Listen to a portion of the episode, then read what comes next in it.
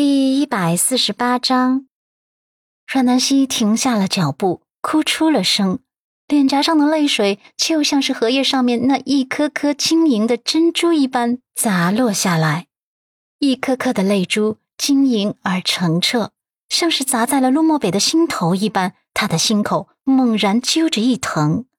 陆漠北也停下脚步，伸出骨节分明的大手，轻轻帮他擦拭泪水。嗓音已经卸下了刚才的冷冽，取而代之的是温柔。怎么突然哭了呀？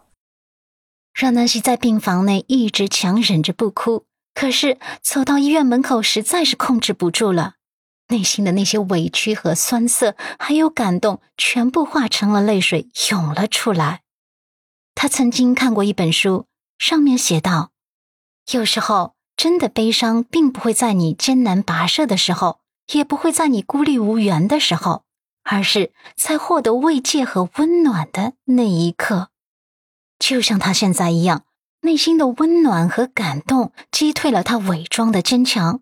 他控制不住的想要把自己的脆弱用泪水宣泄出来。陆漠北的手指不停的为他擦拭泪水，可他的泪水怎么也擦不完，他真的失控了。哭着哭着，他就转身把自己的小脑袋埋进男人的胸膛中，让自己的脸颊贴着男人的胸膛，把自己无处安放的脆弱全部都发泄在他的怀中。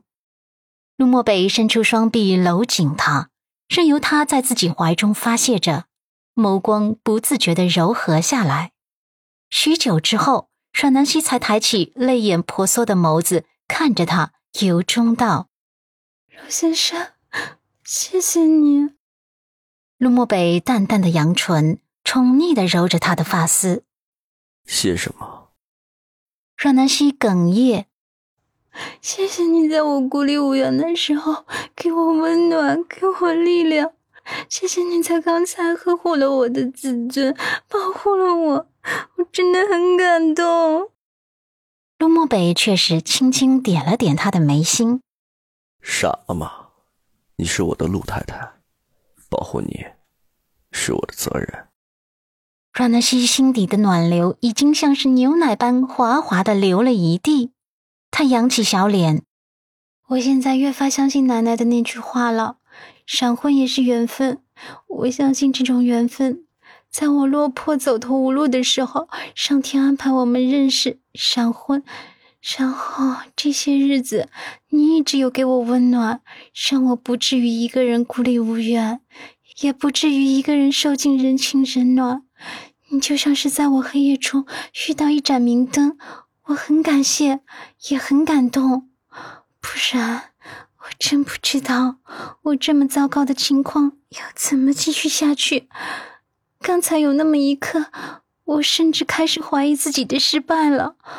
我的爱情是一场算计，我的亲情是一场笑话。看着他唇角边苦涩的弧度，陆漠北眸子里再度染上了一层疼惜，然后将他搂得更紧。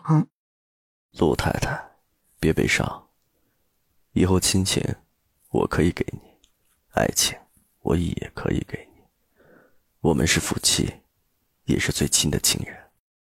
阮南希闻言，眨巴着眼眸，嗯，谢谢陆先生。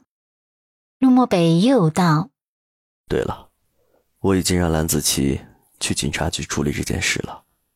他刚才打电话来汇报，已经将阮伊人送回家了。”阮南希一拍天灵盖，这才想起自己在医院中都快要呆傻了，居然忘记关心伊人了。还好眼前这个男人都帮他想到了。他弱弱道。啊！幸亏有你想着，我差点就忘了。陆漠北宽慰他：“忘了也正常，因为当时你很慌，女人容易慌乱，不然古人为何称女人为小女子？”阮南希突然发现陆先生口才好起来了，还会揶揄了。被他这么一说，他情绪倒缓和了许多。晚上回到陆宅，已经是晚上九点钟了。陆漠北特地用山林里带回来的蔬菜和鸡蛋给南希煮了面条。南希情绪平稳下来后，小口小口的吃着，吃得很满足。吃完之后，他上楼洗澡。洗完澡后，陆漠北帮忙吹干他的发丝。他们两个人之间通常话多的是阮南希。今天南希心情不太好，所以也没怎么开口。陆漠北只是细心的帮他吹头发，也不怎么说话。虽然两个人都不说话，可气氛却不尴尬。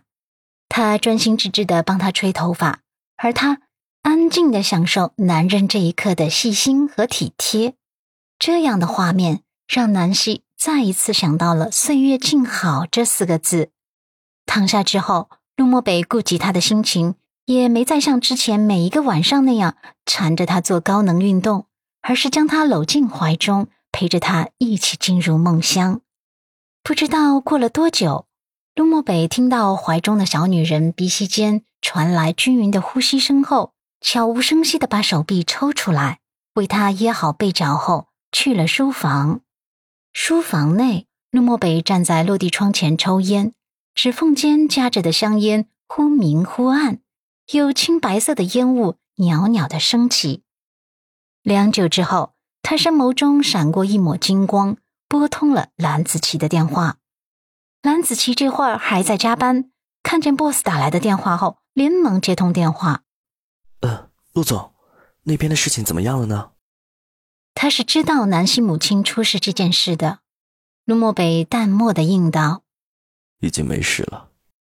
蓝子琪松了一口气，揉了揉眉心，忍不住调侃了一句：“那陆总这么晚打电话过来，有何贵干呢？不会是体恤下属，想要过来陪下属一起加班的吧？”